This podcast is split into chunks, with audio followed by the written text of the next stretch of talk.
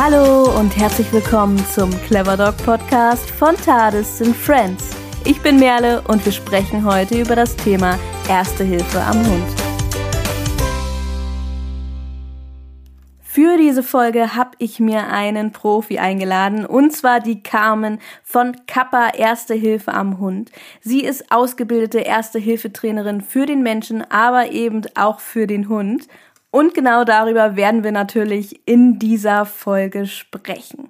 Wir werden eine ganz akute Notfallsituation unter die Lupe nehmen und werden euch erzählen, was auf jeden Fall in eine Hausapotheke für den Hund gehören sollte und was auf keinen Fall bei jedem längeren Spaziergang in eurer Gassi-Tasche fehlen darf. Außerdem werden wir uns auch noch ein paar ganz konkreten Themen wie zum Beispiel der Krallenverletzung, den Giftködern, aber auch dem Hundebiss widmen. Ich wünsche euch auf jeden Fall ganz viel Spaß dabei und ich würde sagen, wir begrüßen Carmen doch mal direkt in dieser Podcast-Folge. Hallo Carmen, ich freue mich wirklich sehr, dich heute hier im Clever Dog Podcast begrüßen zu dürfen.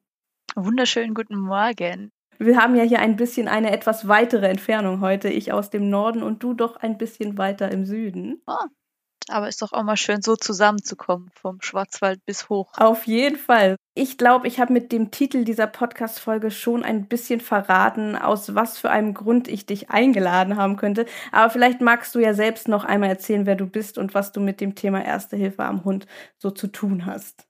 Genau, ich bin die Carmen. Ähm, manche kennen mich schon über Instagram und Facebook.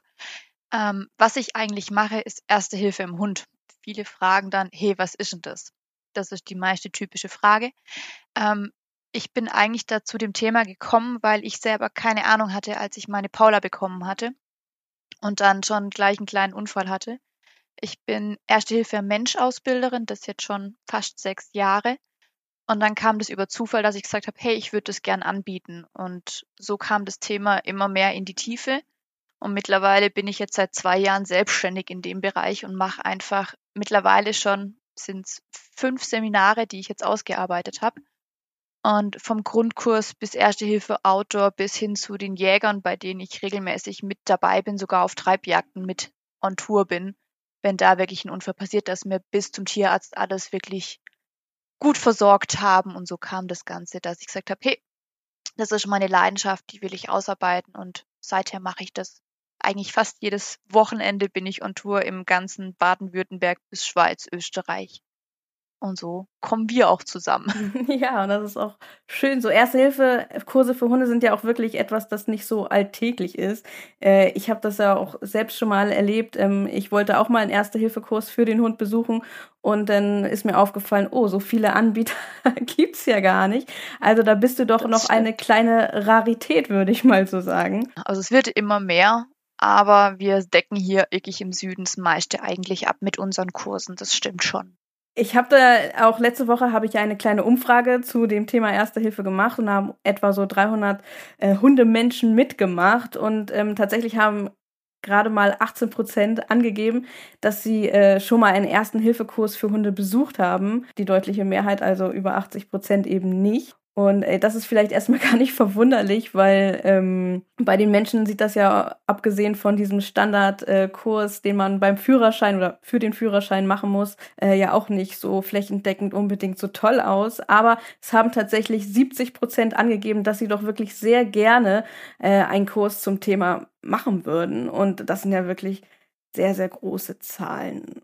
Und daher freue ich mich wirklich, dass wir heute hier zusammenkommen, denn das Interesse ist ja wirklich anscheinend äh, ziemlich groß. Und ähm, ich freue mich, wenn wir jetzt heute das Thema ein bisschen näher unter die Lupe nehmen können. Und zum Ende dieses Podcasts haben wir dann auch noch eine kleine Überraschung parat. Also es lohnt sich definitiv bis zum Ende zuzuhören. Und ähm, die Carmen und ich, wir haben heute ein kleines Fallbeispiel für euch vorbereitet, ähm, an dem wir das Thema Erste Hilfe am Hund mal ein wenig durchgehen wollen. Denn äh, da wir heute euch natürlich hier nicht wie bei einem Erste-Hilfe-Kurs zeigen können, ähm, wie genau bestimmte Sachen passieren. Ihr seid ja nicht mit den Augen dabei, sondern nur mit den Ohren. Dachten wir, dass das sicherlich ganz praktisch ist, wenn wir an einem Beispiel vorgehen, das sich sicherlich viele von euch sehr gut vorstellen können. Und im Anschluss daran möchten wir dann auch noch ein bisschen auf das Thema Hausapotheke eingehen, denn das war wirklich ein sehr, sehr, sehr gefragtes Thema. Und ähm, ich habe auch zum Schluss noch ein paar Fragen, die ich gesammelt habe in den letzten Wochen auf unseren Social-Media-Kanälen. Und da wird Carmen uns sicherlich auch äh, fleißig beim Beantworten helfen. Ich gebe mein Bestes. Davon gehe ich aus. Also, ich würde auch dann tatsächlich sagen, dass wir mal mit dem Fallbeispiel starten. Und ähm, wir haben uns da eine Situation überlegt, nämlich folgendes. Stellt euch mal vor, ihr seid mit eurem Hund spazieren, ob das jetzt auf der Hundewiese, auf dem Hundeplatz oder sonst wo ist. Und ähm, es kommt, wie es halt nun mal nicht selten ist, ob nun gewollt oder nicht gewollt, zu einer Hundebegegnung und aus irgendeinem Grund, ähm, dafür kann es ja wirklich diverse Gründe geben, gerät dein Hund mit einem anderen aneinander. Und zwar nicht nur ein bisschen, sondern wirklich schon etwas stärker. Und ihr habt richtig Mühe, die Hunde auseinanderzubringen. Und es gelingt vielleicht auch nicht sofort, aber irgendwann habt ihr das geschafft, seid dann alle natürlich ein bisschen mitgenommen. Also sowohl die Menschen als auch die Hunden. Hunde atmet erstmal durch und ähm, ja, dann geht's daran, mal rauszufinden, was ist da nun eigentlich passiert. Und dann könnte eventuell das Thema Erste Hilfe auch ein Thema sein. Carmen, wenn ich jetzt in so einer Situation bin, was wäre denn jetzt das richtige Vorgehen? Erstmal tief durchatmen. Ihr seid ja. komplett alle voll mit Adrenalin. Das ist wirklich so. Ähm, man muss selber sich erstmal kurz sammeln. Weil wenn ihr in voller Panik an, an euren Hund ranrennt, wird der meistens noch mehr hochkochen. Das ist einfach so. Auch Hunde haben Adrenalin und die sind auch unter Schock. Ähm, wie ihr jetzt am besten vorgeht, ist erstmal die Hunde ein bisschen separat, so dass sie sich auch wirklich nicht mehr sehen können. Dann müsst ihr euch erstmal gucken, hey, was ist überhaupt mit meinem Hund? Wo hat er eventuell Verletzungen? Und da kommt eben dieser Bodycheck ähm, zu, äh, zugrunde und zu reichen. Ein Bodycheck ist wirklich, dass ihr euren Hund von vorne bis hinten untersucht. Ihr fangt wirklich an der Nase an, guckt, wo bis Verletzungen sein könnten. Das heißt, ihr geht von der Nase zu den Augen, guckt euch die Augen einmal an, guckt euch die Ohren an, die Brust, die Beine, die Pfoten, über den Rücken bis zum Bauch. Eigentlich wirklich den Hund komplett durchforsten und gucken, ob alles in Ordnung ist. Was ganz wichtig ist, dass ihr einmal bei eurem Hund noch gegen den Strich von den Haaren fahrt. Grund dafür ist, wenn ein Hund zubeißt, habt ihr ja die Frontzähne und die machen wirklich diese bekannten Tackerlöcher, sage ich immer zu denen. Das sind wirklich tiefe Wunden, die sich aber im Lauf dieses sozusagen Beißerei wieder zusammengelegt haben. Das heißt, die legen sich wieder auf die Wunde oben drauf. Und im ersten Moment seht ihr nicht, dass dort eine Wunde ist, wenn ihr mit dem Strich vom Fell geht. Wenn ihr jetzt aber gegen den Strich fahrt, seht ihr daran, dass da wirklich eine Wunde ist, weil sich dieses Loch sozusagen die Haut, wo sozusagen dort ist, löst und auch hebt. Und dadurch, dass der Hund Adrenalin hat, blutet er erstmal nicht. Das kennt ihr ja wahrscheinlich von euch Menschen selber auch. Das heißt, wenn ihr unter Schockzustand seid oder einen Schock habt, blutet ihr erstmal nicht, weil sich alles zusammengezogen hat im Körper. Mhm. Und deswegen da immer schauen gegen den Strich fahren, weil da erkennt ihr wirklich diese Tackerlöcher wo ja ganz oft Wunden einfach sind, ist im Kopfbereich, Schultern und hinterer Rücken. Das sind so diese typischen Beißverletzungen, wo am Körper einfach sind vom Hund. Und dann wirklich den Hund, wenn ihr den durchforstet habt, wisst ihr, okay, wir gehen davon aus, dass unser Hund jetzt, ich weiß nicht, wo hat unser Hund Verletzungen? Wahrscheinlich Kopf, Ohren sind ganz oft betroffen, weil es selber doch abstehend ist und die Hunde darauf einfach gehen. Ähm, und dann könnt ihr wirklich sagen, okay, mein Hund hat da eine Verletzung, da eine Verletzung, da eine Verletzung. Und ihr könnt euch einen Plan im Kopf zurechtlegen, welche Verletzung ihr zuerst verbinden müsst, weil sobald das Adrenalin nachlässt, fängt es an zu bluten. Mhm. Also eine Freundin von mir hatte den Fall, die ist mit ihrem Jack Russell laufen oder wandern gewesen und ein Husky ist über ihn hergefallen. Und ähm, sie ist sogar noch zwei Kilometer weiter gewandert. Plötzlich fängt der Hund eine riesen Blutspur hinter sich an herzutragen. Und das ganze Fell, also der Schweiß, man sieht es natürlich klar, wenn da Blut ist und plötzlich blutet es. Und sie hat halt nicht geguckt und aus diesem Grund ist eben dieses gegen den Strich fahren, dass ihr wirklich diese tiefen Verletzungen auch herausfiltern könnt. Und dann eben, wenn ihr es habt, geht ihr peu à peu weiter. Das heißt, wir gehen jetzt davon aus, wo hat unser Hund eine Beschwerde oder eine Bissverletzung? Am Kopf. Machen wir am Kopf? Ja, ich, ich würde sagen, wir machen am Kopf. Ich habe nur noch eine Frage vorweg, ja. weil das ist ja immer relativ schnell so gesagt, ähm, einmal durchatmen. Ähm, Menschen sind ja häufig sehr, sehr aufgeregt, gerade wenn man wenig Erfahrungen mit solchen Situationen hat oder das zum ersten Mal macht. Hast du Tipps, wie man so ein bisschen mehr Ruhe in sich selbst in so einer Situation bringen kann? Also ich persönlich mache so, dass ich mir dreimal auf die Schulter klopfe. Äh, ja, also ich rassel leider wirklich regelmäßig an Unfälle ran. Ich, mein Papa ist in der Feuerwehr, wir, wir kriegen es regelmäßig ab. Ähm, ist gut, weil wir es können. Aber ich habe es mir wirklich angewöhnt, einmal tief durchzuatmen, dreimal auf die Schulter zu klopfen. Das ist so eine Methode, wo ich habe.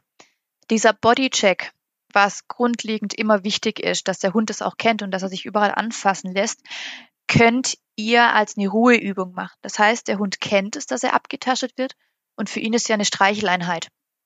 Somit, wenn ihr das kombiniert und wisst, hey, das, so fühlt sich mein Hund im Normalzustand an, ist es für euch gleichzeitig auch eine Ruhemöglichkeit, mhm. dem Hund Ruhe beizubringen und euch selber Ruhe beizubringen, weil das ist was, was ihr könnt. Und wenn ihr das könnt und wisst, wie euer Hund sich normal anfühlt, seid ihr viel entspannter an diesen Situationen. Ähm, ich habe aktuell einen Welpe mit neun Wochen zu Hause, der lernt jetzt schon einen Bodycheck ähm, dass sich wirklich mein Hund überall anfassen lässt und dass, wenn ich einen Bodycheck mache, mein Hund auch zur Ruhe kommt. Ich habe jetzt den Vorteil, ich kann es von Anfang an üben mit einem Hund. Es könnt ihr aber auch mit einem acht, neunjährigen, zehnjährigen Hund machen. Das sind einfach solche Übungen. Und wenn der Hund was kennt, ist er viel einfacher mit zu nehmen, anstatt dass ihr jetzt plötzlich was ganz Fremdes an dem Hund macht und plötzlich euren Hund überall anfasst, aber euer Hund es gar nicht mag, dann kommt er noch viel mehr in Rage. Und dieses Ruheübung, diese Bodycheck in Ruhe zu machen, hilft dem Hund und euch persönlich auch da entspannter gegenzutreten, weil ihr kennt es und ihr wisst, dass ihr das richtig machen könnt, indem ihr das macht. Und das ist sowas, wo man wirklich sich sammeln kann. Ja, das ist, das ist tatsächlich auch eine, äh, eine Aufgabe sozusagen, mit der man sich schon im Voraus vorbereiten kann auf den Notfall. Und ähm, ja, macht auf jeden Fall total Sinn. Da denken wahrscheinlich auch die wenigsten drüber nach, ähm, sich für den Hund, aber auch für sich selbst so eine Routine da aufzubauen. Genau, und das ist einfach was, was man beim Spazierengehen, also ich schnapp mir meine Kleine regelmäßig auf dem Spaziergang und leg die mir hin, auf jedem Untergrund, weil dann lernt sie es, dass sie überall hingelegt werden kann und dass sie dann zur Ruhe kommt und nicht gerade Party weitermachen muss oder darf. Und das ist wirklich für euch im Alltag sowas Tolles, wenn das der Hund kennt und weiß und auch von wirklich jedem oder anderen Person angefasst werden kann, falls ihr mal nicht könnt, weil ihr selber einen Biss an der Hand habt oder sonst irgendwas. Deswegen, wenn der Hund es auch von fremden Menschen kennt, ist das genial, weil dann lässt er es auch zu und kommt selber zur Ruhe. Und dann habt ihr schon mal da bisschen positive und Ruhe einfach bei solchen Unfällen oder bei solchen Beißvorfällen einfach drin. Mhm. Gut, ähm, dann stellen wir uns jetzt mal vor, dass wir den Hund untersucht haben. Wir haben den Bodycheck äh, hinter uns gebracht und haben festgestellt, dass da eine größere Wunde am Ohr ist, wie du gesagt hast, auch eine typische Verletzung einfach nach so einer Beißerei. Und das Ohr ist richtig schön getackert, beziehungsweise da fehlt jetzt ein Stück. Wie versorge ich jetzt die Wunde am besten? Die Kopfwunde hat jeder, glaube ich, Panik, weil ähm, es blutet sehr, sehr stark ähm, sobald das Adrenalin nachlässt. Mhm. Wenn ihr das seht, dass da ein Stück fehlt, könnt ihr einmal die Erdanziehungskraft ausnutzen, indem ihr einmal das Ohr nach oben über den Hundekopf legt. Grund dafür ist, das macht man auch bei Menschen. Sobald irgendwo eine stark blutende Wunde ist, lagert man das ganze Körperteil nach oben. Das heißt, wenn ihr es nach unten haltet, blutet es viel, viel mehr. Wenn ihr es nach oben nehmt, blutet es erstmal nicht so. So, jetzt ist die Frage, was habt ihr auf dem Spaziergang dabei? Meistens nämlich nichts an Verbandsmaterial. Leider, leider. leider, das ist so. Also was ich persönlich dabei habe, ist egal, ob ich bei uns kurz nur hinters Haus gehe, da habe ich jetzt nichts dabei, weil ich innerhalb von drei Minuten bei mir zu Hause wieder bin. Wenn ich jetzt aber auf größere Spaziergänge gehe, keine Ahnung, halbe Stunde oder sonst was, ich habe einen Futterbeutel. In diesem Futterbeutel gibt es eine Grundausstattung bei mir. Das ist einmal das sind Einweghandschuhe, weil ich muss mich selber ja schützen. Weil egal, ob Mensch blutet oder ein Tier blutet, nicht jeder guckt auf seine eigene Sicherheit. Das heißt wirklich, da mhm. Einweghandschuhe sind immer dabei. Ich habe immer noch ein Dreieckstuch dabei. Das gibt's in jedem Verbandskasten. In jedem Produkt von mir ist es da drin. Und es gibt eine Rettungsdecke. So, die drei Sachen sind schon mal so, dass ich bis zum Auto überbrücken kann, wo ich mehr Verbandsmaterial habe. Mit einem Dreieckstuch kann ich nämlich zwei Drittel der Verletzungen auf die Schnelle wirklich verarzten. Das ist an sich von der Fläche kann man es groß legen, man kann es klein legen und man kriegt auch ziemlich Druck auf dieses Dreieckstuch, wenn ich einen Verband anlege. Und wir gehen jetzt ja von diesem Ohr aus. Das heißt, ich klappe einmal das Ohr über den Kopf. Das geht bei einem Stehohr, das geht bei einem Hängeohr, das geht bei einem leicht kopierten Hund, was wir hoffentlich nicht hier oft in Deutschland finden. Aber das geht bei jedem Hund, dass ich das wirklich das Ohr über den Kopf vom Hund lege. Also wirklich nach oben drüber zum anderen Ohr. Das andere Ohr kann man hängen lassen, das stört nicht. Oder eben Stehohr, das klappt auch bei jedem anderen Hund. Und das lege ich mir so oben drüber. Dann nehme ich das Dreieckstuch und kann es wirklich mir so recht schmal legen, so wie der Kopf vom Hund auch ist. Und packt es einmal sozusagen drauf. Das heißt, ich mache einmal die große Fläche oben drauf, gehe einmal unter dem Kopf entlang und mache einen Knoten auf dem Stück, wo fehlt oder halt da, wo die stark blutende Wunde am Ohr ist und kann somit gleichzeitig Druck aufs Ohr aufbringen. Durch die Erdanziehungskraft blutet es wahrscheinlich schon nach, aber nicht mehr ganz so krass, als wenn man es jetzt hängen lassen würde. Und so habt ihr schon mal das erste gemacht, dass ihr wirklich das Hund wirklich eingepackt habt am, am Kopf und an das Ohr wirklich gut verpackt ist. Klar, manche Hunde wollen es abziehen. Da müsst ihr halt euren Hund schnell packen und wirklich zum Auto gehen, dass ihr wirklich bessere Verbände anlegen könnt und dann direkt zum Tierarzt fahren. Aber auf die Schnelle ist das Dreieckstuch wirklich das Gadget, was ich liebe. Also ich liebe es im Erste Hilfe am Mensch, ich liebe es im Erste Hilfe am Hund, weil ihr halt so viel mit dem Dreieckstuch machen könnt und es nimmt nicht viel Platz weg in einer Jacke, in der Tasche oder wirklich im Futterbeutel. Und so habt ihr schon mal das erste Ding wirklich gut abgepackt. Für alle, die jetzt nicht so genau wissen, was ein Dreieckstuch, kannst du vielleicht auch noch mal so erklären, was man sich darunter vorstellen kann? Ähm, aus Mull besteht das. Ähm, das ist wie so eine typische Binde sozusagen. Es ist ein bisschen festeres Material, aber auch super stabil. Das heißt, ihr könnt damit auch eine Maulschlinge machen. Ihr könnt damit auch wirklich den Rücken abdecken, weil es viel Fläche hat. Also mit einem Dreieckstuch seid ihr super flexibel in den Verbänden. Ein Dreieckstuch, ich weiß nicht, wer von euch hat mal einen Verbandskasten angepackt? Meistens hat man es einmal im Leben aufgemacht, außer man ist an einen Unfall gekommen, dann steht man vor dem Verbandskasten und denkt so, uh, wo ja, ist denn genau, hier was? Genau. Deswegen Tipp von mir, schnappt euch euren Verbandskasten im Auto, ihr dürft ihn einmal auspacken und schauen, wo sich was im Verbandskasten findet. Und legt euch auch die Einweghandschuhe oben direkt drauf, dass die euch entgegenfallen, sobald ihr den Verbandskasten aufhabt weil dann denkt ihr auch wieder dran, oh, ich muss die ja anziehen. Oh ja, das weil in Rage Tipp. vergisst man das meistens. Mhm. Das ist sowas, einfach oben rauflegen, dann packt ihr die direkt aus und habt die wirklich direkt als erstes in der Hand und habt da wirklich schon eure eigene Sicherheit vorprogrammiert und habt es dann so auch, dass ihr einen Verbandskasten herausfinden könnt, wo was ist. Ähm, Dreieckstuch ist meistens in jedem Verbandskasten drin, im Auto oder im Geschäft oder sonst wo, ähm, steht Dreieckstuch drauf. Das könnt ihr eigentlich nicht verfehlen. Also das ist der große Vorteil bei uns in Deutschland. Ähm, es steht überall drauf, was was ist und ihr könnt da auch wirklich lesen und sehen, das und das brauche ich. Und da steht Dreieckstuch drauf. Einfach mal eins aus dem Verbandskasten rausholen. Oder wenn ihr einen abgelaufenen Verbandskasten habt, den nehme ich immer zum Beispiel für meine Tierchen da habe ich dann immer die Option, dass ich da immer Material habe und ihr pflückt euch einfach mal einen auseinander, wenn der abgelaufen ist und könnt es auf den Spaziergang mitnehmen. Da sind wir jetzt ja auch schon ein bisschen dabei, dass es gar nicht so kompliziert ist, sich sozusagen ein bisschen auszurüsten, auch auf dem Spaziergang. Dreieckstuch hast du ja schon gesagt, auch einmal Handschuhe. Gibt es denn noch Dinge, die man auf dem Spaziergang unbedingt immer dabei haben sollte? Ja, das ist eine Rettungsdecke. Ähm, Rettungsdecke Gold, Silber, die meistens kennen es im Hinterkopf. Diese Rettungsdecken ist erstens Wärmeerhalt. Grund dafür ist, Hunde kühlen genauso schnell aus wie wir Menschen, wenn die bewusstlos sind, wenn die da liegen. Auch bei 35 Grad draußen sollte der Hund wirklich eingepackt werden. Die Rettungsdecke knistert aber. Mhm. Das ist sehr, sehr laut, wenn ihr die auspackt. Ich weiß nicht, wer von euch schon eine in der Hand hatte.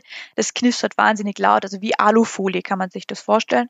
Nur, dass die Rettungsdecke bisschen ähm, anders ist vom Material her.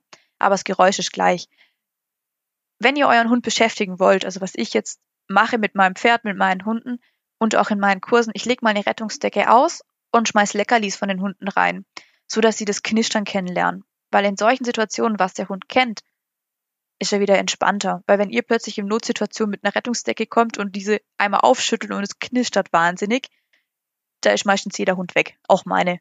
Deswegen wenn die Hunde das kennen, ist das viel entspannter für euch und ihr habt den Vorteil eben einmal Wärmeerhalt und das andere ist, ihr habt eine Tragemöglichkeit. Weil nicht jeder Hund in Notsituationen kennt es, dass das auf die Schultern genommen wird. Oh ja, also, oh ja. Das ist wieder so eine Übungssache. Da habe ich schöne ähm, Bilder von dir auf Instagram gesehen. Genau, meine Tierchen kennen das. Also mein Pferd kriege ich jetzt nicht auf die Schultern, aber das ist was anderes. nee, aber lieber nicht könnt, versuchen. lieber nicht, sonst bin ich platt, das stimmt. Nein, aber ihr könnt mit so einer Rettungsdecke nämlich euren Hund transportieren zu zweit. Das ist ein Trageersatz, weil die sind wirklich reiß, also nicht unbedingt reißfest, also wenn die jetzt auf Steinboden gelegen sind oder euer Hund ziemlich lange Krallen hat und einen Riss reinmacht, reisen die natürlich. Aber wenn ihr die frisch auspackt und euren Hund da drauflegt und hochhebt, hebt es. Also wir hatten einen meiner Kurse ähm, das war Erste Hilfe am Mensch und wir waren in einem Steinbruch drin und mussten eine Übung machen. Man kann damit einen 90 Kilo Mann tragen. Oha. Jetzt nicht unbedingt gerade daheim probieren, aber es funktioniert. Somit kriegt ihr einen Hund auch wirklich transportiert, weil wenn der wirklich stark verletzt ist, sollte er auch nicht unbedingt gerade viel laufen, weil sobald der ja mit dem Puls hochgeht, blutet es ja wieder. Mhm. Und somit ist das der Vorteil, ihr könnt ihn da reinlegen, wenn er das kennt, und könnt ihn zu zweit oder auch alleine, das funktioniert nämlich auch mit dieser Rettungsdecke, auf eure Schultern nehmen und hochziehen.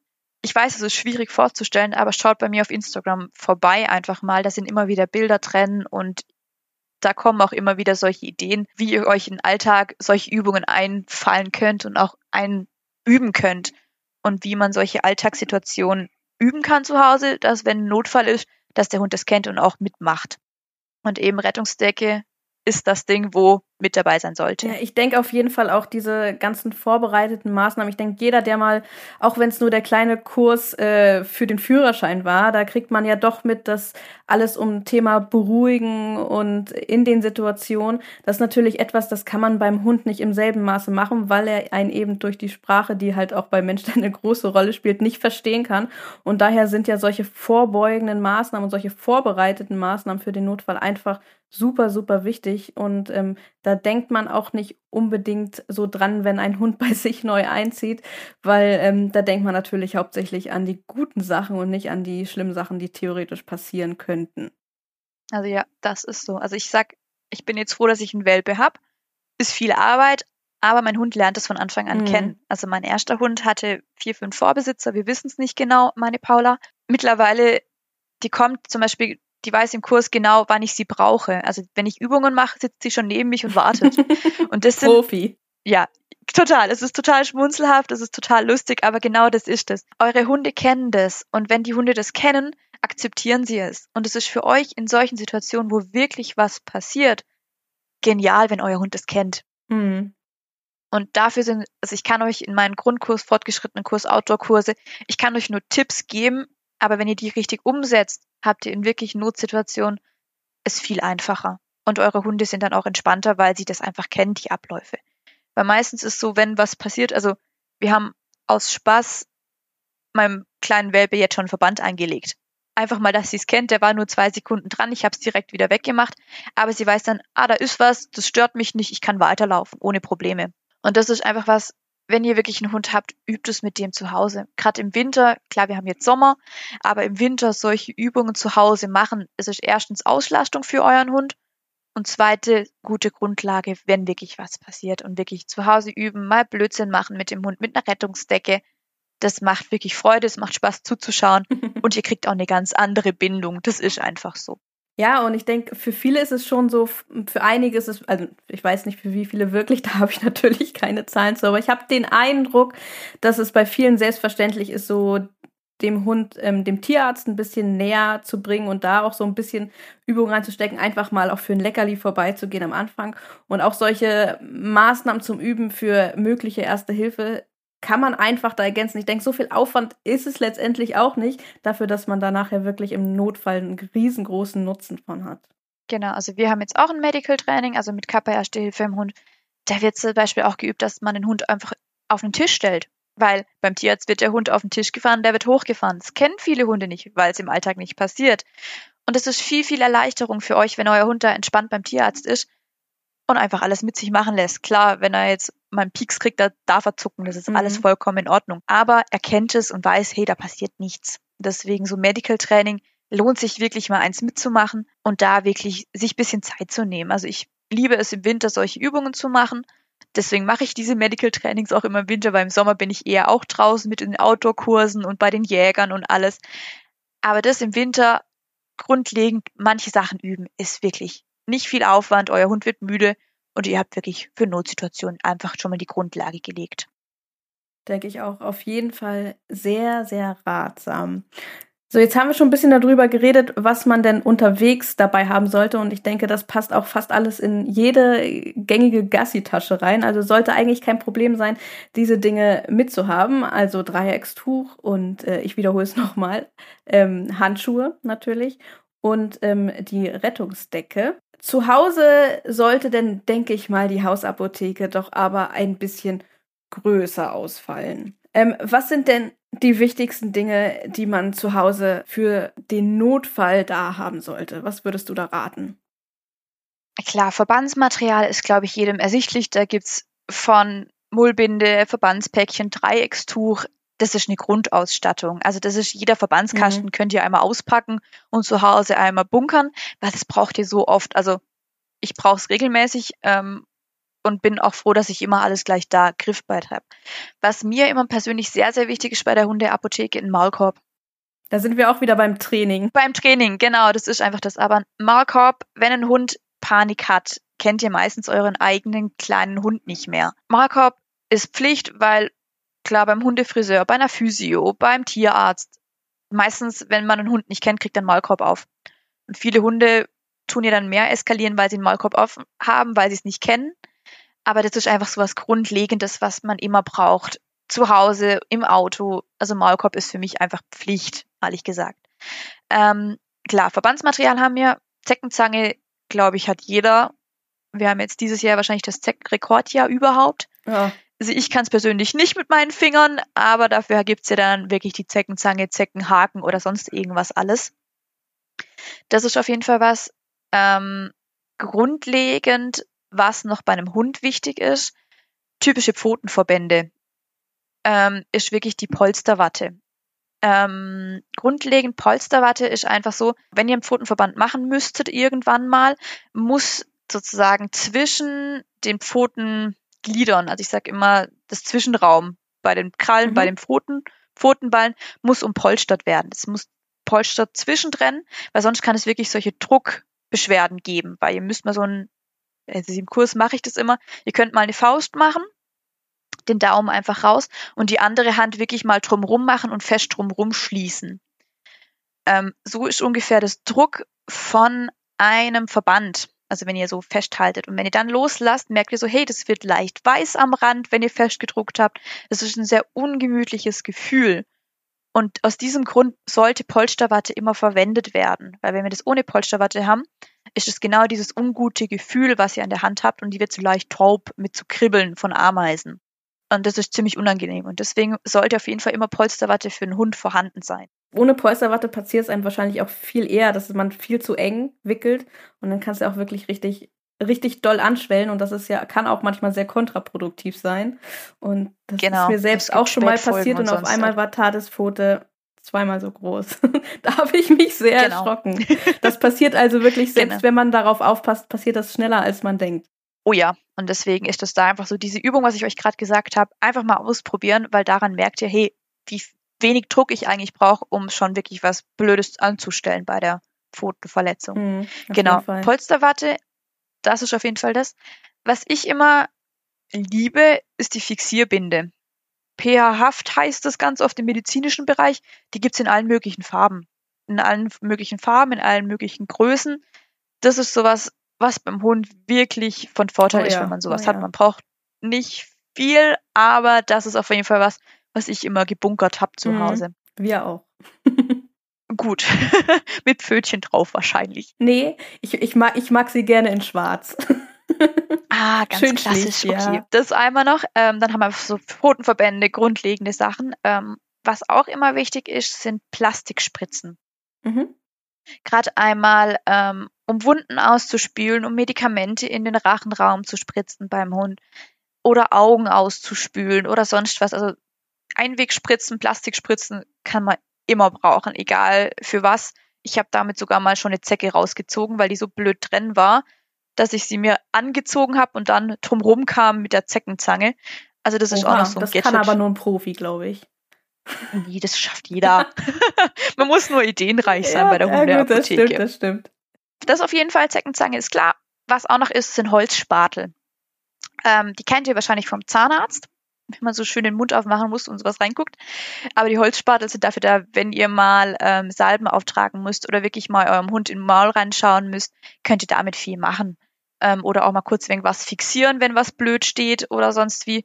Oder auch beim Fell, wenn man es wegstreichen möchte und man irgendwie doch Hände braucht oder sonst was, da kann man da auch noch mitarbeiten. Dann kommen wir zum Medikamententechnische, was ihr haben solltet, was ihr zu Hause haben solltet. Ähm, Desinfektionsmittel. Ich habe immer Scutasept, ehrlich gesagt, für Tiere. Gibt's aber auch ganz normal Wundspray, es gibt's in jedem Drogeriemarkt. Sollte man auch, wenn man eine Zecke rausnimmt, jedes Mal kurz drauf sprühen. Geht von meinen Fehlern aus, weil mein Pferd hatte mal eine Zecke und ich dachte, Jul, Zecke raus, alles gut. Ähm, es gab schlussendlich einen Riesenbollen, weil sich das entzündet hatte. Oh ja, das kann bei Zecken sehr gut mal passieren, das stimmt. Genau, weil die doch viel Bakterien einfach mhm. haben, dass wirklich da, wenn ihr eine Zecke rausnehmt, einmal kurz einen Spritzer drauf mit dem Kutasept oder Desinfektionsmittel ähm, und dann habt ihr das schon mal vorgebeugt. Dann, Pferdebesitzer kennen das wahrscheinlich, das ist die Rivanol-Salbe. Ähm, das ist eine kühlende und desinfizierende Salbe, aber die hilft schon mal wirklich viel. Ähm, wenn ihr wirklich Prellungen habt, sonst was. Und ich mag sie, ich habe sie im Stall, ehrlich gesagt, in zwei Litern, weil man die regelmäßig wirklich braucht. Ähm, dann Vaseline oder Pfotenbalsam ist einfach, wenn trockene Pfoten sind im Winter, auch mit dem Salz und sowas, könnt ihr Vaseline immer brauchen. Dann Beta-Isadonna, kennt wahrscheinlich auch jeder. Kohletabletten habe ich ehrlich gesagt immer noch zu Hause, wenn wirklich da was sein sollte, was wirklich schnell alles abgeführt werden sollte. Mhm. Zum Thema Vergiftung sicherlich, ne? Genau, also das ist wirklich ein Riesenthema, wo man gerade nochmal einen aufnehmen könnte, im Podcast. Definitiv. Aber wir wollen definitiv. ja heute grundlegende Sachen machen genau. möchte. Und irgendwann, wenn man beim Tierarzt war, kommt immer mehr dazu und man hat dann irgendwann doch grundlegend bisschen mehr Medikamente zu Hause für den Hund als für den Menschen, ehrlich gesagt. Aber wichtig ist noch dazu zu sagen, bitte eurem Hund keine Menschenmedikamente geben, wie ähm, Ibuprofen oder Auf ASS oder sonst was. Fall. Ganz wichtig. Das ist ganz wichtig zu sagen, bitte niemals machen, weil das ist kontraproduktivste, was ihr machen könnt, um euren Hund zu helfen, weil er dann viel mehr Nachteile hat als sonst. Ja, Deswegen da bitte immer. Gerade drauf. Ibuprofen super giftig für Hunde. Das kann man wirklich genau. nicht oft genug sagen. Da muss man nicht nur aufpassen, dass man dem Hund das nicht gibt, sondern auch, dass man, dass es nicht unbewusst zu irgendwelchen Unfällen kommt, wenn man das im Haushalt rumliegen hat ganz wichtig. Genau. Was noch so die hausmütterchen Rezepte habt, ist wahrscheinlich, wer es kennt, Sauerkraut. Ähm, wenn euer Hund irgendwas gefressen hat, nicht spitz, also nicht unbedingt spitz, aber irgendwie ein Fremdkörper oder sonst was. Sauerkraut umbindet das Ganze und kann dann gut abgeführt werden, dass einfach im Magen nichts passiert. Das ist das Hausmütterchen-Rezept noch. So, dann habe ich persönlich immer noch, es hört sich doof an, aber Luftballons. Wenn ihr mal einen Pfotenverband habt, könnt ihr einen Luftballon drüber machen über den Verband. Einfach oben dieses, wo man sozusagen reinpustet, dieses harte Ding einmal abschneiden und dann könnt ihr das nämlich ein bisschen um den Pfotenverband rummachen. Das ist so, was man nicht auf dem Schirm hat, aber nee, wirklich auf keinen Fall. kann. Das ist eine sehr clevere Idee. Wir haben bisher immer ähm, Gefrierbeutel benutzt dafür. Ja, oder klar, klassisch Potenschuhe, Medizinschuhe. Das ist so das Ding. Aber Luftballons fand ich irgendwann ähm, ganz praktisch, gerade wenn es draußen regnet, dass man das mal kurz drüber ziehen kann. Gefrierbeutel klar, ist auch immer gut. Aber Luftballons sind sicherlich nicht so rutschig. Ah, genau, Tipp. aus dem Grund gerade auf dem Parkett. Und was ich noch für meine Kleine habe, ist eine Halskrause, also für meine Paula, weil ich diese Trichter schrecklich finde. Oh ja. Habe ich ihr eine zum Aufpusten, die ganz gut hebt. Und das ist einfach noch so mit dabei. Ja, ich glaube, das findest nicht nur du schrecklich, sondern ungefähr jeder Hund. ja, jeder Hund findet es schrecklich, aber das auch zum Beispiel das zu Hause üben, dass der Hund mal eine Halskrause anhatte. Das ist sowas einfach mal so ein Nackenhörnchen, kennt wahrscheinlich jeder vom Flughafen oder sowas. Auch das mal im Hund, das ist so eine Anfangsübung, dass man dem einfach ein Nackenhörnchen umlegt, dass der das einfach schon mal kennt, dass da auch was drumherum sein kann. Und was Größeres ist, dass man nicht überall drankommt. Und das kann man ja auch wunderbar trainieren. Anstatt mal den einen oder anderen Trick mehr zu lernen, kann man sowas auch einfach mal gut üben. Wir haben das tatsächlich auch mit Thales gemacht, mit dem Trichter. Sie musste nämlich den auch schon leider öfter tragen, auch schon als kleiner Welpe. Da hatte sie sich nämlich relativ schwer verletzt am Bein. Und ähm, ja, ihr Be ihre Beziehung zum Trichter, sie, man muss sie nur hinhalten und sie steckt den Kopf sofort rein. Also das haben wir Gott sei Dank ganz gut hinbekommen. Das kann ich auch wirklich jedem nur empfehlen, das erleichtert einiges. Oh ja, das sind so diese grundlegenden Sachen, wo man zu Hause mal geübt hat.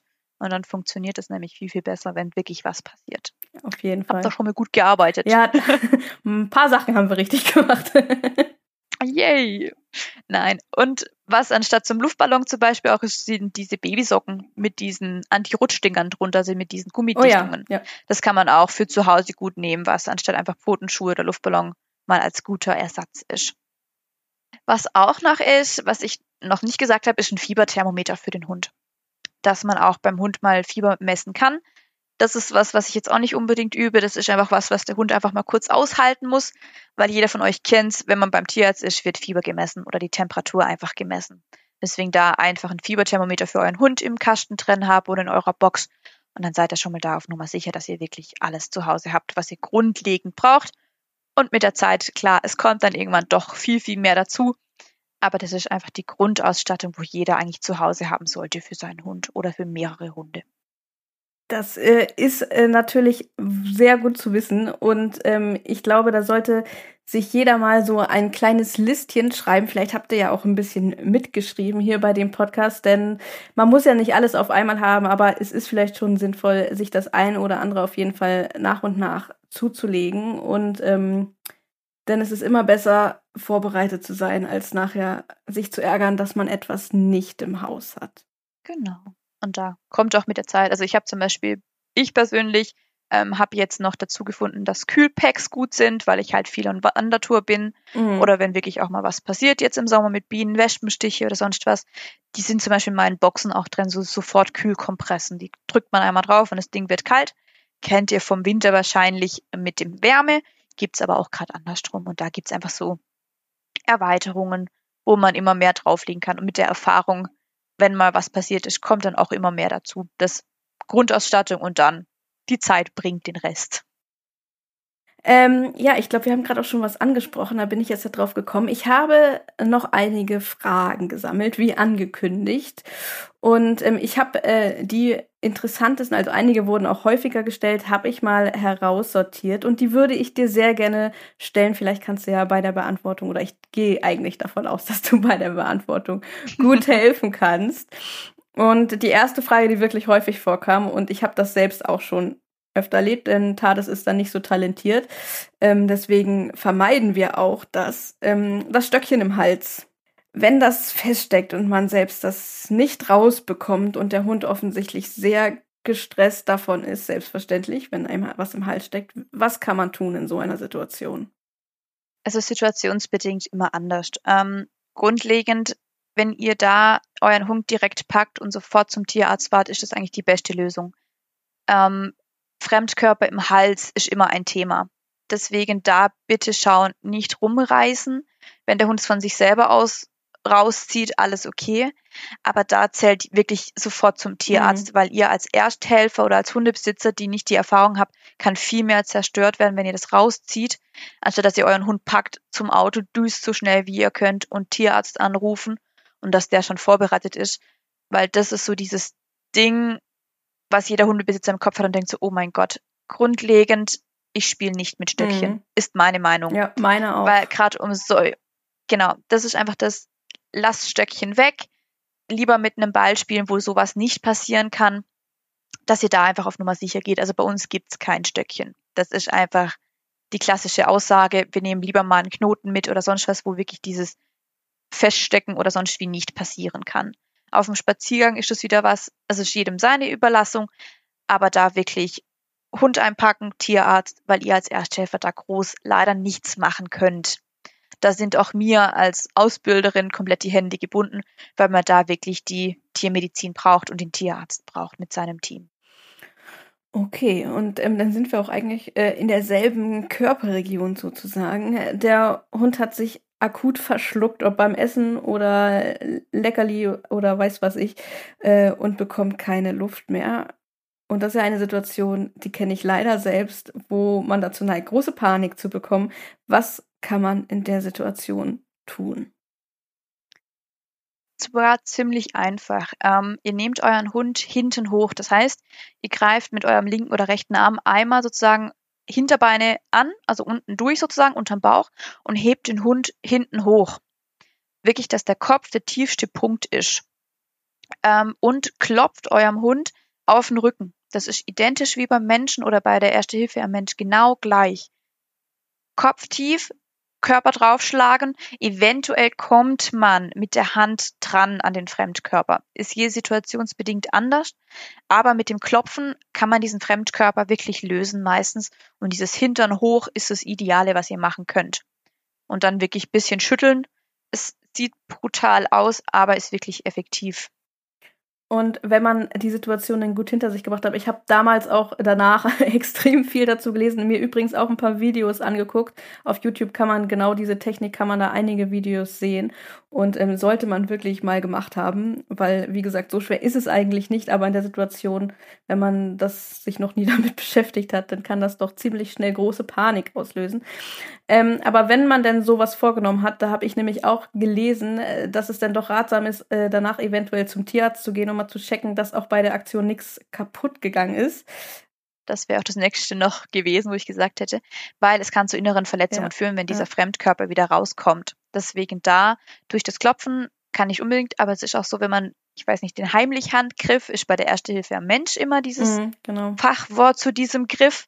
Ähm, da kann man den Brustkorb rein, also man geht sozusagen von unten rein und hoch. Das ist schwierig jetzt so zu erklären, wenn man uns nicht sieht genau, oder das genau. auch nicht sieht. Aber da gibt's Methoden und deswegen immer, wenn ihr so klopft oder diesen Fremdkörper rausbekommt habt, einfach, wenn der Hund entspannt ist wieder und kurz durchgehalten hat, fahrt zum Tierarzt, lasst ihn einmal kurz kontrollieren, ob da einfach alles in Ordnung ist und dass da wirklich keine Fremd- oder Spätfolgen sind, wenn da dieser Fremdkörper wieder rausgekommen ist. Gerade Stück Knochen oder Stückchen Holz oder was es da nicht alles gibt. Oder euer Hund hat mal ein Stück Dose verschluckt. Oh je. Das ist auch sowas, wenn es falsch das ist gelandet ja auch noch ist. Scharf. Genau. Es ist auch noch scharf, das ist eben genau das Ding. Und deswegen da immer schauen, dass ihr da direkt zum Tierarzt fahrt. Oder wenn es jetzt eben im normalen Magen ist, einfach direkt Sauerkraut hinterhergeben, dass diese scharfe Kante vom Sauerkraut umschlossen wird und dass da keine Probleme im Magen entstanden sind durch Schnittwunden im Magen oder sonst was. Ja, also wie gesagt, in den Situationen kann man, auch indem man sich gut vor vorbereitet, wie ich glaube, so, so viel zum Thema Erste Hilfe, kann man dafür sorgen, dass man selbst einfach ruhiger ist in solchen Situationen und das tut einem selbst und auch dem Hund natürlich umso besser. Oh ja. so, dann habe ich noch einen weiteren Klassiker für dich. Ähm, und zwar die Krallenverletzung. Ich, ich kenne ich kenn fast alle Situationen, die ich an Fragen gestellt habe. Die, oh. ja. Also die Krallenverletzung. Wenn es nur so ein bisschen ist, dann ist es meistens gar nicht so schlimm, dann blutet es manchmal auch gar nicht so stark. Aber es gibt dann halt doch Krallenverletzungen, die vielleicht auch mal ganz hoch ins, äh, ins Bett sozusagen gehen und ins Nagelbett und ähm, dann können die extrem stark bluten. Was macht man am besten, wenn das passiert ist? Genau, das, was wir vorher schon ganz kurz hatten, warum wir die Polsterwatte und die ähm, selbstklebende Fixierbinde brauchen, weil genau die kommt jetzt. Ähm, am besten, was wir ja im Verbandskasten haben, ist die sterile Wundauflage, weil es muss ja was Steriles auf der Wunde einfach sein. Also diese Polsterwatte ist gut, aber es muss auf jeden Fall was drunter sein, was auf der Wunde ist. Und wenn ihr diese sterile Wundauflage nehmt, könnt ihr die einmal einschneiden, am besten wie so ein Dreieck, sage ich immer. Oder das andere sind Pflaster. Wenn ihr euren Fingerverband sozusagen macht oder euch einen Daumen geschnitten habt oder sowas, nehmt ihr ja auch Pflaster, weil die kleben. Mhm. Und das kennt ihr bei einer Pfotenverletzung. Ähm, doppelt nehmen das Pflaster sozusagen, diese Breiten kennt ihr wahrscheinlich. Dann einfach zur Mitte hin die Ecken abschneiden und dann habt ihr wie so ein Schmetterling sieht es aus. Und das könnt ihr genau auf die Wunde draufkleben, dann rutscht es schon mal nicht, ähm, so dass wirklich was Steriles auf der Wunde ist. Und dann Polsterwatte nehmen, wirklich alle Krallen sozusagen Zwischenräume gut abpolstern. Und dann kommt wirklich die Fixierbinde und ihr packt es gut ein und fahrt dann direkt zum Tierarzt. Das ist so diese klassische Polster-Krallenverletzung, wo es gibt. Aber ihr könnt auch bei mir wenn ihr Lust habt, auf Instagram habe ich mal einen Beitrag dazu gemacht, wie das Ganze aussieht und wie das aufgebaut ist. Das ist dann wirklich mit einem Video, wo man das genau sieht, wie das funktioniert. Oder ihr googelt's mal, da gibt's dann genaue Anleitungen, wo was wie umpolstert werden muss. Aber das mit dem klebenden Pflaster, das ist sowas, was ich lieben gelernt habe, weil es einfach durch, der Hund zuckt ja, der Hund macht in solchen Situationen, der hat ja auch keine Lust drauf, dass man da noch extra dran geht. Aber dann habt ihr es mit einem Pflaster schon mal gut abgedichtet und könnt da wirklich dann guten Verband drumherum machen und auf der Wunde kommt nichts hin. Und der Tierarzt kümmert sich dann um den Rest. Zu dem Kreinthema habe ich auch noch mal eine kleine Nachfrage, denn wir hatten das äh, vor gar nicht allzu langer Zeit, dass ähm, die Kralle, die war wirklich extrem ungünstig gesplittert und die Kralle hing halt so zur Seite, aber sie war auch nicht, sie hing nicht mehr nur am seidenen Faden, so dass ich sie selbst entfernen konnte. Und da ist natürlich dieses Einpacken dann, das war eigentlich gar nicht möglich, weil es ihr nur wehgetan hat. Und ähm, da sind wir natürlich dann direkt zum Tierarzt. Würdest du dann da auch sagen, versuchen einzupacken oder lieber nicht? Lieber nicht. Also es ist immer auch so dieses klassische wie Fremdkörper steckt irgendwo im Hund drin. Ähm, da um Polstern und Fixieren. Also bei einer Kralle, das tut weh, das tut ja auch uns weh, wenn wir uns ein Nagelbett einreißen mhm. oder einen Nagel abreißen. Aber wir machen den auch nichts. Also wir, also ich persönlich reiße es mir dann persönlich ab, aber das ist wirklich Tierarzt, der kann es dann fein säuberlich entfernen und dann ist wirklich da, ja, der Hund schont ja die, dann die Pfote mhm. meistens. Mhm. Das ist ja der große Vorteil, weil Hunde können auf drei Beinen laufen in solchen kleinen Situationen. Das stimmt. Aber das ist situationsbedingt dadurch, dass ich nicht dabei war, schwierig einzuschätzen, mhm. wie die Kralle da hing. Ja, klar, ja, klar. Aber da euer Bauchgefühl entscheidet meistens richtig in solchen Sachen. Das ist vielleicht auch gut mal zu hören, einfach mal auch darauf zu vertrauen, was äh, sozusagen das Innere zu einem selbst sagt und ähm, genau. einfach handeln und nicht lange drumherum denken. Das passiert ja auch häufig bei vielen, dass sie dann erstmal Dr. Google befragen oder in, auf Facebook oder sonst was erstmal lieber 100 andere Leute befragen, bevor sie dann ja. beim Tierarzt anrufen oder mal beim Tierarzt vorbeischauen. Also ich denke, es ist wichtig, dann konkret zu handeln, wenn man sich unsicher ist, ähm, anstatt da lange drauf rumzureiten. Tipp von mir. Jeder hat eine andere Meinung. Das ist einfach so. Auch ich habe zu manchen Themen andere Meinungen als weiß Gott was für Professoren oder sonst was. Ähm, umso mehr Meinungen ihr habt, umso unruhiger werdet ihr. Und lieber geht nach eurem Bauchgefühl und habt dann im Nachhinein vielleicht noch ein paar Rückfragen und stellt die an die Community oder sonst was. Aber geht nach euch. Ihr kennt euren Hund am besten. Ihr lebt mit eurem Hund. Ihr wisst, wie er tagtäglich dasteht und wie es ihm geht. Und ihr seid die Schutzbefohlene für euren Hund. Und wenn ihr das nicht einschätzen könnt, können es die anderen auch nicht. Deswegen da, ihr seid einfach die Mutti, die Papi von dem Hund und ihr kennt eure Tierchen am besten und entscheidet das, was für eure Tiere am besten ist. Und die anderen Menschen kennen eure Hunde nicht. Mhm. Meine Paula, bis die mal Schmerzen zeigt, das dauert. Das dauert wirklich sehr lange. Aber dadurch ist meine Einschätzungsgabe einfach gewachsen. Und wenn euer Hund euch Schmerzen zeigt, würde ich nicht lang fackeln und direkt zum Tierarzt oder in die nächste Tierklinik fahren. Auf jeden Fall. Und ähm, wir hatten es ja gerade auch schon angesprochen. Ich denke, da gelten sehr ähnliche äh, Regeln. Eben, äh, Hund ist in eine größere Scherbe oder wir hatten auch schon die Dose angesprochen vorhin. Da kann das ja auch mal passieren, reingetreten und hat entsprechend eine Pfotenverletzung was tun. Ähm, da gilt natürlich dann, glaube ich, sehr, sehr ähnliches ähm, wie für die Krallenverletzung. Genau. Tipp von mir, alles ab Daumenspitze Größe könnt ihr euch vorstellen, bleibt stecken, wenn ein Fremdkörper drin ist. Zum Beispiel Zecken, kleine Splitter oder sowas entferne ich selber. Aber alles, was größer ist als Daumenspitze, bitte umpolstern, dass es wirklich gut fixiert ist. Ähm, da gibt es auch einen Post bei uns auf Instagram und auf Facebook. Und daraufhin gut umpolstern, dass es sich wirklich nicht bewegen kann, dass es mehr Probleme macht, wenn es drin steckt. Und sobald es gut umpolstert ist und fixiert ist, zum Tierarzt fahren, dass er das wirklich professionell entfernen kann. Sehr, sehr wichtig zu wissen, ja. Man überlegt dann doch manchmal hin und her, hm, ist das schon zu groß oder ist das nicht zu groß? Da ist das ja ganz gut, so ein ganz passend so Pi mal Daumen zu wissen, woran man sich halt. Pi mal Daumen, genau. Das, genau. Einfach Daumenspitze merken, das kriegt genau, man hin mit Pi mal Daumen. Das kann man sich gut merken, denke ich. Genau. So, ich habe noch ein paar mehr Fragen. Nur her damit. Ähm, das ist mal eine etwas andere Frage und die fand ich auch sehr interessant. Ähm, der Hund hat mich beim Spielen aus Versehen den Arm gebissen und die Wunde ist relativ tief und blutet. Was soll man tun? Ich denke, das ist auch ein Thema, was gar nicht so ungefährlich manchmal ist. Ich habe da schon wirklich Horrorgeschichten von gehört. Und ähm, das ist zwar nicht direkt Erste Hilfe am Hund, aber ist halt auch eine Situation, die eben mit dem Hund sehr gut mal passieren kann, auch wenn es aus Versehen passiert ist. Genau. Ähm, kommt vor, kommt erstaunlich oft vor. Ähm, wenn es jetzt auf dem Spaziergang ist, euer Hund ist ja unverletzt, habt ihr ja die Option des Dreieckstuch. Packt euren Arm mit dem Dreieckstuch ein. Das funktioniert auch, wenn ihr das einarmig macht. Ähm, kann man ganz gut machen oder am Bein oder sonst wie, weil das Dreieckstuch kommt ja aus der Menschenmedizin, aus der Humanmedizin. Deswegen packt euren Arm ein, versorgt euren Hund zu Hause und fahrt ins nächste Krankenhaus oder zum nächsten Arzt.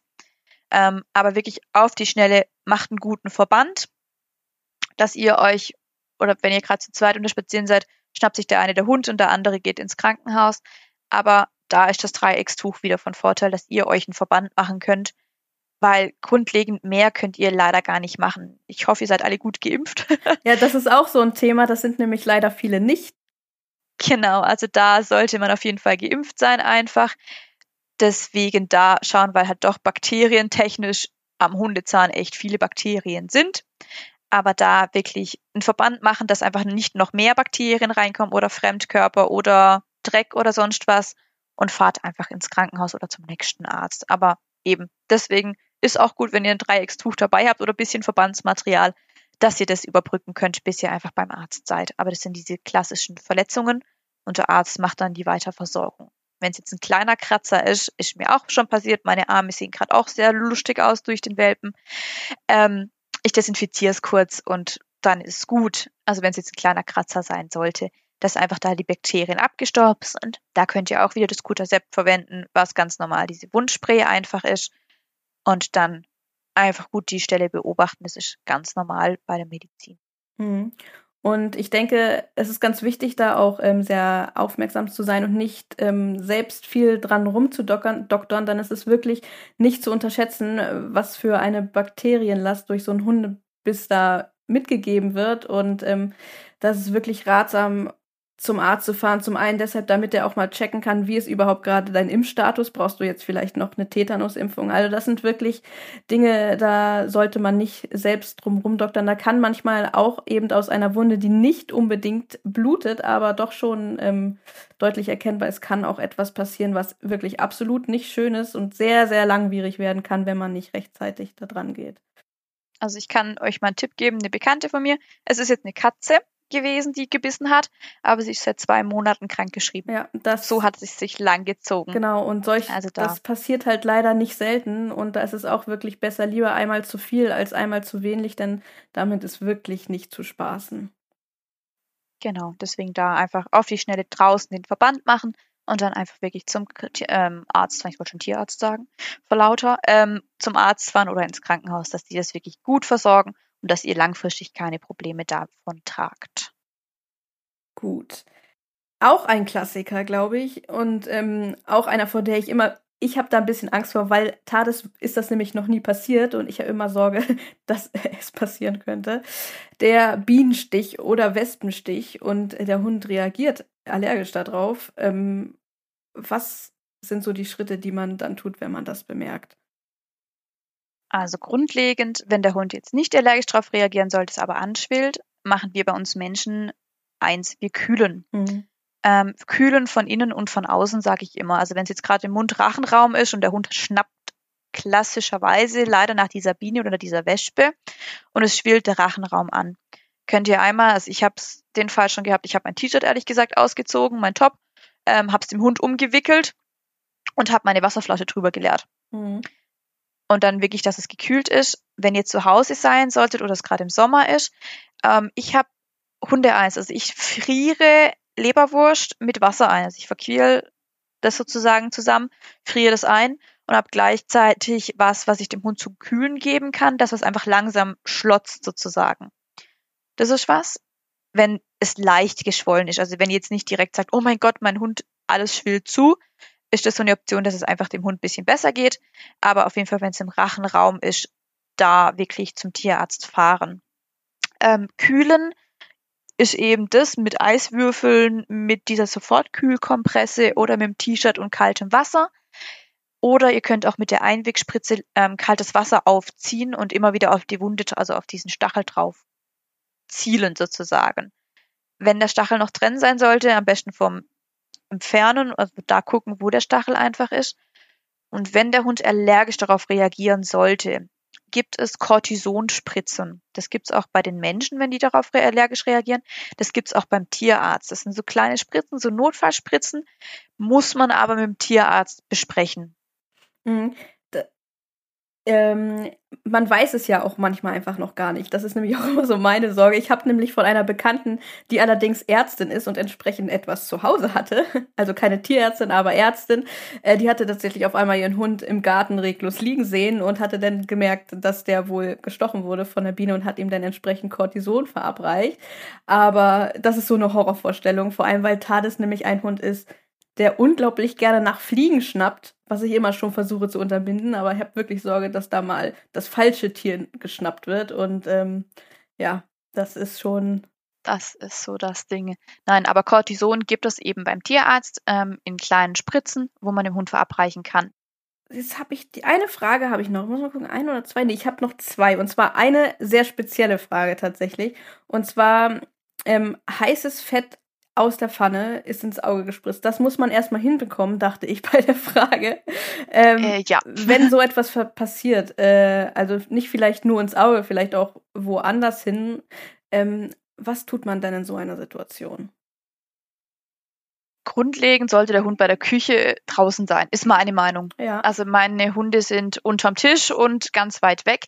Wenn jetzt mal ein blöder Zufall zusammenkommen sollte, es gibt ähm, aus der Humanmedizin, also bei den Menschen, diese Augenspülungen mit Ärzstoffe, sonst was.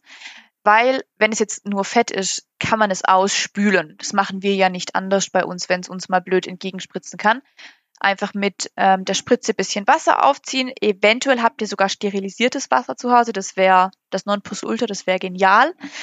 Aber wenn ihr jetzt wirklich schnell ausspülen müsst, einfach auf die Spritze Wasser aufziehen und dann ausspülen oder so drauf spritzen. Ähm, grundlegend, wenn es jetzt größere Verbrennungen sein sollten auf dem Fell oder sonst wie oder auf der Nase, ähm, wirklich direkt zum Tierarzt fahren, dass der das professionell ver also verarzten kann.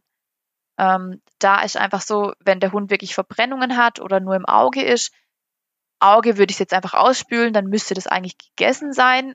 Ich weiß aber nicht, mit was für Fett ihr kocht normalerweise. Aber da würde ich drauf gucken, dass ihr einfach mit guter Spritze oder sterilisiertem Wasser das Ganze ausspült kurz. Also jetzt bitte nicht auf die Idee kommen, mit ähm, Wundspray das Ganze einzusprühen. Das wäre nicht von Vorteil, weil es dann doch sehr, sehr stark einfach brennt. Oh ja. Aber ich persönlich würde es ausspülen mit sterilisiertem Wasser und dann beobachten und wenn es größere Flächen sind, direkt zum Tierarzt fahren, dass der das gut versorgen kann. Ja, ich denke auch generell so mit Auge, aber auch vielleicht Schleimhäuten, da sollte man, bevor man auf so eine Idee kommt, wie mit Wunddesinfektionsspray dahin zu sprayen, vielleicht mal überlegen, ob man das selbst bei sich auch machen würde. Dann äh, kann man genau. sich ziemlich schnell erklären, dass das keine gute Idee ist. Aus dem Grund, ich habe schon mehrere Sachen gehört und auch schon gehört und Unfälle und sonst was. Deswegen da Geht von euch aus aus, was würdet ihr bei euch tun? Und das ist meistens nach Bauchgefühl die richtige Entscheidung, wenn ihr das so durchsetzt. Mhm. Und zum Abschluss habe ich noch, ähm, ich glaube, so eine Klassikerfrage. Das passt vielleicht ganz gut. Und zwar, der Hund hat unterwegs etwas gefressen und man hat die Sorge, vielleicht war es Gift, vielleicht war es ein Giftköder. Und dann fängt er auch noch an zu speicheln. Was sollte man in der Situation am besten tun? Bei Gift zählt jede Sekunde, weil ihr nicht wisst, was es für Gift ist. Mhm. Vorteilhaft wäre es, also wir Hundebesitzer haben ja den großen Vorteil, wir haben meistens diese Kotbeutel dabei.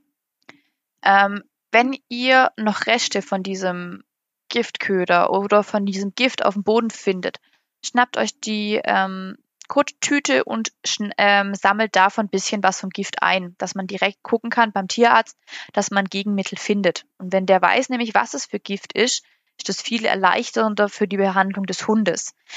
Ähm, wichtig ist bei einer Vergiftung den Hund ruhig halten, so dass er einfach mit dem Kreislaufsystem nicht hochfährt und sich nicht noch weiter aufregt.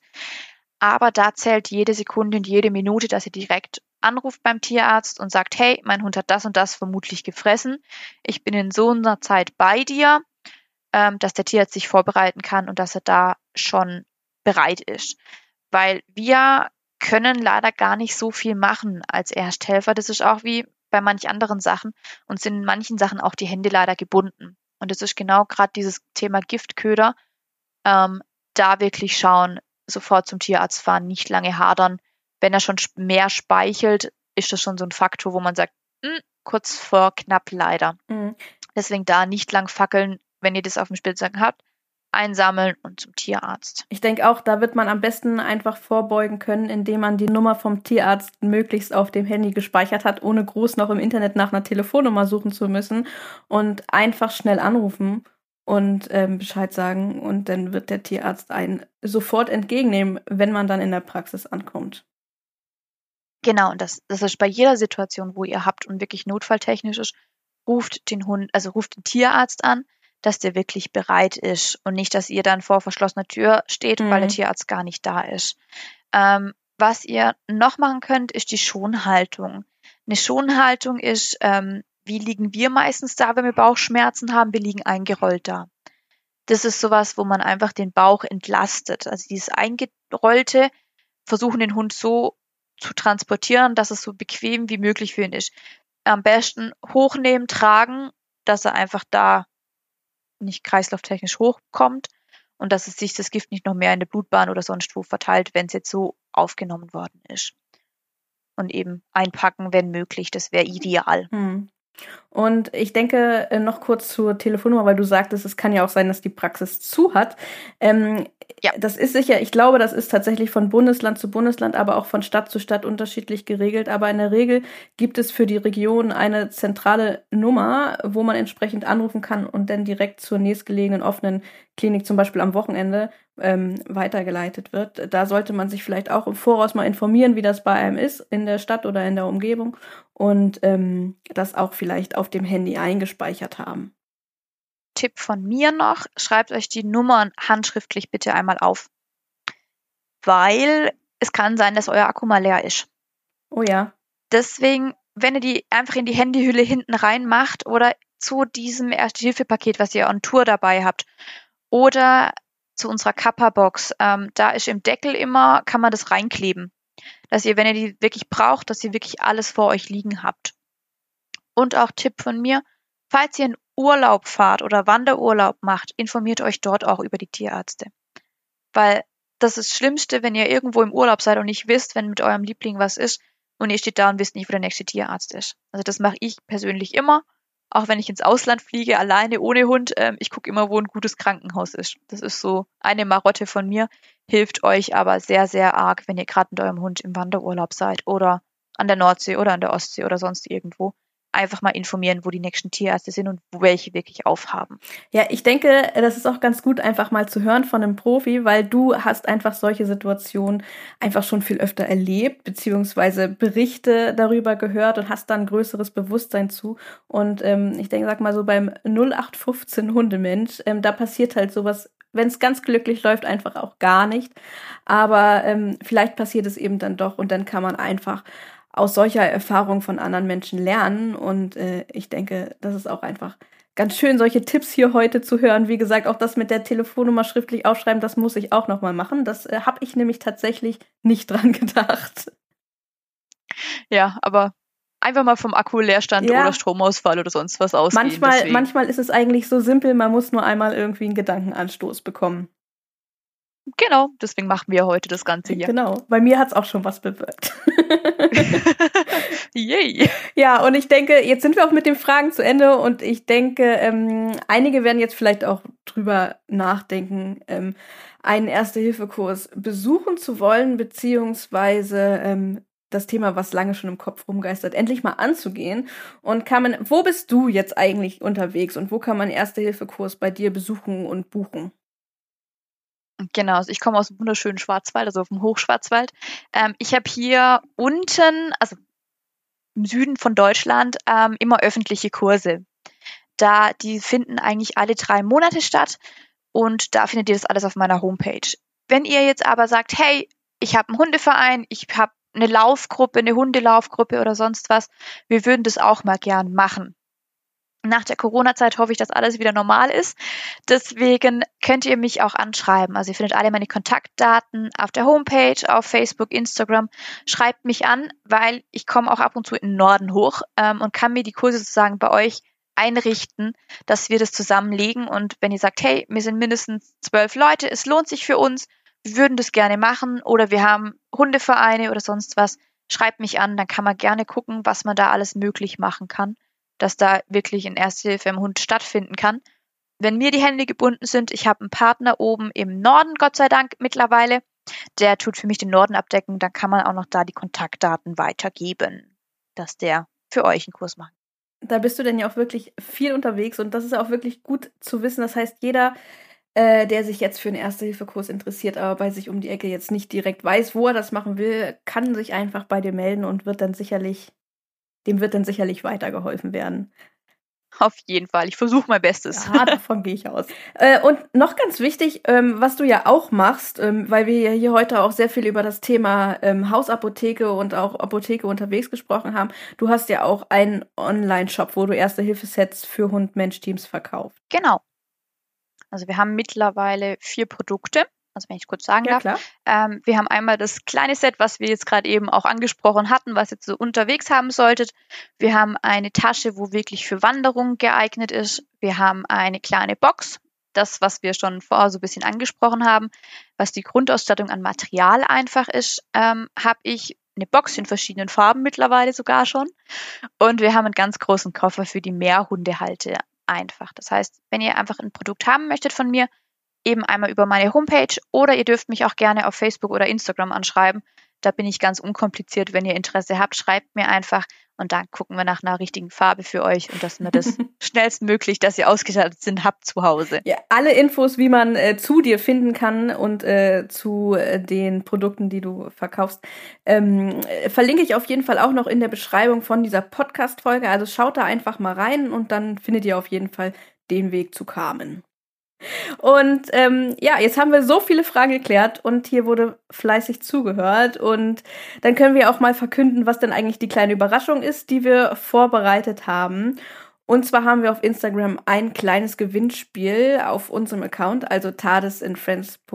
Äh, tadesandfriends ohne .de, also at tadesandfriends, äh, vorbereitet. Und Carmen hat freundlicherweise zwei Sets zur Verfügung gestellt. Äh, und zwar, magst du vielleicht genau. noch mal genau. erzählen, welche beiden Sets das sind? Genau, wir haben einmal das grundlegende, das kleine Set, das heißt, da wo die Rettungsdecke, Dreieckstuch und die Einweghandschuhe drin sind. Ähm, das ist wirklich für den Spaziergang. Und ich habe noch unsere Tasche beigesteuert. Ähm, das ist die für die Wanderungen, dass ihr da wirklich on Tour gut ausgestattet seid und dass man das auf jeden Fall hat. Ja, total cool. Also schon mal danke, Carmen, dass du das, äh, dass du das zur Sehr Verfügung gerne. stellst. Und ähm, bei diesem Gewinnspiel könnt ihr, wie gesagt, auf Instagram teilnehmen und das Ganze läuft noch bis zum 16.06. Und ähm, da schaut ihr einfach bei uns vorbei und guckt nach diesem, ähm, nach der Podcast-Folge und in diesem Post zu dieser Podcast-Folge ist das Gewinnspiel entsprechend zu finden und da könnt ihr dann einfach mitmachen. Alle Links zum Gewinnspiel und zu unserem ähm, Instagram-Account, die tue ich natürlich auch noch in die Podcast-Beschreibung. Ja, liebe Carmen, ich bedanke mich wirklich herzlich, dass du Gast äh, in der heutigen Podcast-Folge warst und uns so viel zum Thema Erste Hilfe erzählt hast. Vielen, vielen lieben Dank. Sehr, sehr gerne. Und ich denke, das Thema Erste Hilfe ist bestimmt noch nicht außer, äh, zu Ende erzählt. Und ähm, vielleicht finden wir ja auch noch das ein oder andere Thema, wo wir vielleicht noch mal Lust haben, gemeinsam etwas zu machen. Ich würde mich auf jeden Fall freuen. Genau, wir haben nur ein kleines Eckchen gekratzt, wo wir heute einmal gesprochen haben. Es gibt noch so viel zu tun und zu machen und neue Ideen und Problematiken zu besprechen. Also da ist auf jeden Fall noch genug Potenzial ich da. Ich denke auch, ich denke auch. Also liebe Carmen, vielen lieben Dank. Sehr, sehr gerne.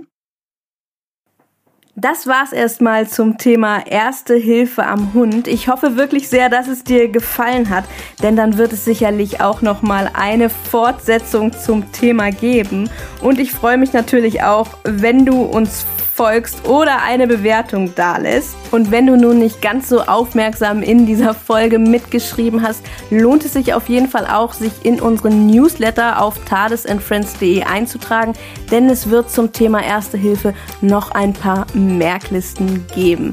Und es lohnt sich auch, bei unserem Podcast dran zu bleiben, denn in den nächsten Wochen wird es sich um die Themen Zecken und Läufigkeit der Hündin drehen. Ich freue mich auf jeden Fall, wenn du dann auch wieder mit dabei bist.